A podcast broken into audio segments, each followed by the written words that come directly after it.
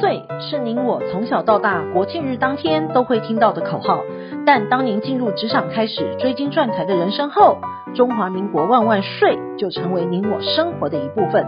因为岁月的岁换成了缴税的税，纳税是人民的义务，但节税是您我的权利。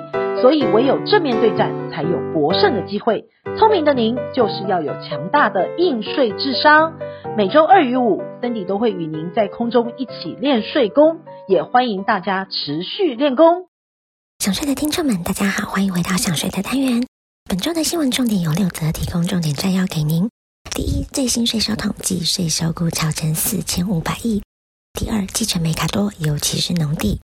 第三，一百一十二年台中帝王宝座，星光三月蝉联。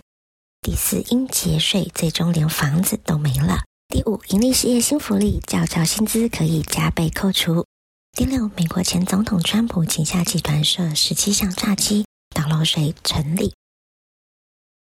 第一，最新的税收统计，税收估超增四千五百亿。财政部九日公布十一月全国税收两千五百三十六亿元。累计前十一月的税收约三点零七兆元，预估今年税收可望超成四千五百亿，再创新高。十一月营所税因为盈余分配及薪资所得扣缴税款，房地额一税增加三千两百三十七亿元，综所税呢增加一千两百一十三亿元。营业税呢主因是国内产销稳定，且进口矿产品、化学品、电子零组件、小客车等税额增加四百一十二亿元较多。而证交税呢，则因为美国通膨升息、白喜会缓解美中紧张关系等不利因素，逐渐消退，减少了九百二十五亿。而就房市来看，土增税、契税、印花税等三项房市相关税收均呈现衰退的状况。不过，房地合一税十一月录涨了三十一点二亿元，年增九点八八，脂肪是唯一正成长的税目。主因呢是适用新制的案件持续成长。而土增税十一月税收六十五亿元，较去年同期减少三十亿，连续八个月负成长。十一月单月六都均呈现负成长，衰退排行第一名是新北市，再来是台中市及桃园市。契税十一月单月税收十三点四亿元，较去年同期减少了四点一亿元，衰退排行榜前三名是高雄市、新北市及台北市。以此情况来看呢，财政部明年一月将加发超征红包给地方政府。有机会突破了四百亿元，将成为史上最大的超征红包。但是否会还税于民呢？财政部长苏建荣日前也表示了，目前尚未有规划。第二，继承美卡多，尤其是农地，遗产中有农地使用的农地需要留意了。继承人若要列报农业用地扣除额，自遗产总额中扣除，应在申报遗产税时，减负主管机关核发的农业使用证明书，才符合税法中的免遗产税规定。这是依据遗赠税法的规定，农地因继承或者是赠与可免征遗产税，但其对象呢，必须要是民法一一三八条所定的继承人或者是受赠人，且需取得税局核发的农业用地作农业使用证明书，并自赠与后五年内仍作为农地使用。另外要注意，若继承人需向国税局申报该笔农地继承或者是赠与，如不符合免税的规定，国税局将会追回遗赠税。而遗产税纳税义务人因为缴纳的税额较多，一时之间缴纳现金是有困难的。而遗产中又无银行存款，如想要出售部分遗产以缴纳税款，得提出确切的纳税保证，向国税局申请核发同意移转证明书，即可先行处分部分的遗产。第三，一百一十二年台中帝王宝座，星光三月蝉联。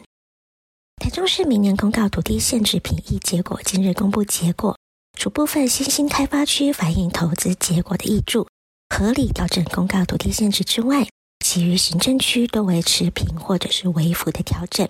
评议结果呢，全市公告土地限制平均调涨三点二六趴。至于受到瞩目的台中市地王，仍由台中星光三越百货第十七度蝉联宝座，一百一十二年公告土地现值为每平方公尺六十八点八万元，换算每坪约是两百二十七万元。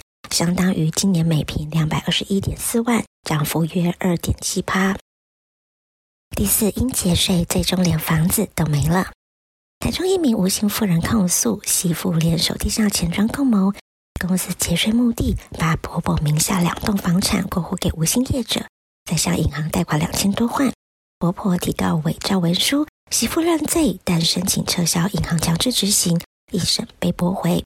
原来是台中某位媳妇和丈夫合开公司，因为缺钱周转，一百零三年向地下钱庄的吴姓业者欠了三千多万，但是无力偿还。一百零七年呢，和吴姓业者共谋骗不识字的婆婆，以公司节税为目的，把婆婆名下两栋沙洛别墅，一栋四层楼，价值一千四百多万，另一栋一千六百多万，给他签字过户给无姓业者，再向银行贷款两千一百二十万。黄姓媳妇呢，在法庭上全认罪，夫妻呢也因为这件事闹到离婚了。现在房子遭法拍，但是尚未搬离，全家人陷入愁云惨雾之境。第五，营利事业新福利，教招薪资可以加倍扣除。国防部今年试行新式的教招，并修法通过了后备军人召集优待条例，提供租税的优惠。首先是明定减除方式。以营利事业而言，在办理营所税结算、决算、清算申报时，可以给付薪资的一百五十趴自所得额中减除。其次呢，是证明文件方面，员工接受教招或者是临时召集而请公假者，公司申报所得税时应减应减负薪资金额证明、员工假单、教招令、解招证明等，并依规定格式填报。最后呢，是在适用限制方面，要公司申请适用教招期间薪资加倍减除。同一笔薪资不能重复使用。第六，美国前总统川普旗下集团涉持七项诈欺逃漏罪成立。美国纽约检方耗时三年起诉前总统川普的家族企业，六日呢终于获得陪审团的支持，认定川普集团及另外一个实质企业川普薪资公司遭控十七项诈欺逃漏罪名全数成立。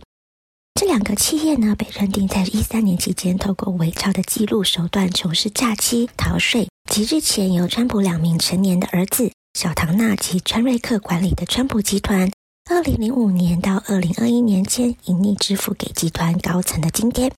现年七十五岁的艾伦华索伯格担任川普集团财务长多年，他此前已对十五项的税务诈欺指控认罪，并根据认罪协议出庭作证。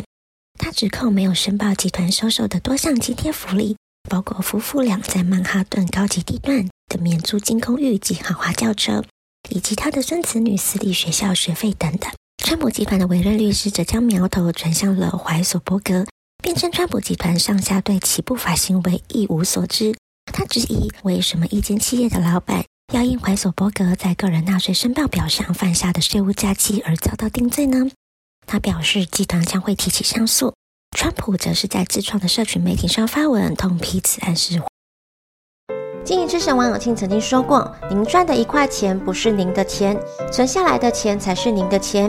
因此，学会节税可以为自己的财富进行另类布局。想要知道更多节税妙方吗？听享税 Podcast 并追踪卓越的粉丝专业，让您在潜移默化之间学习税务的知识。”如果你有省税妙招或是法律上的问题，都欢迎来信或是留言告诉我们，让我们为您指点迷津。本周的重要税务新闻，谢谢您的收听，我们下周空中见。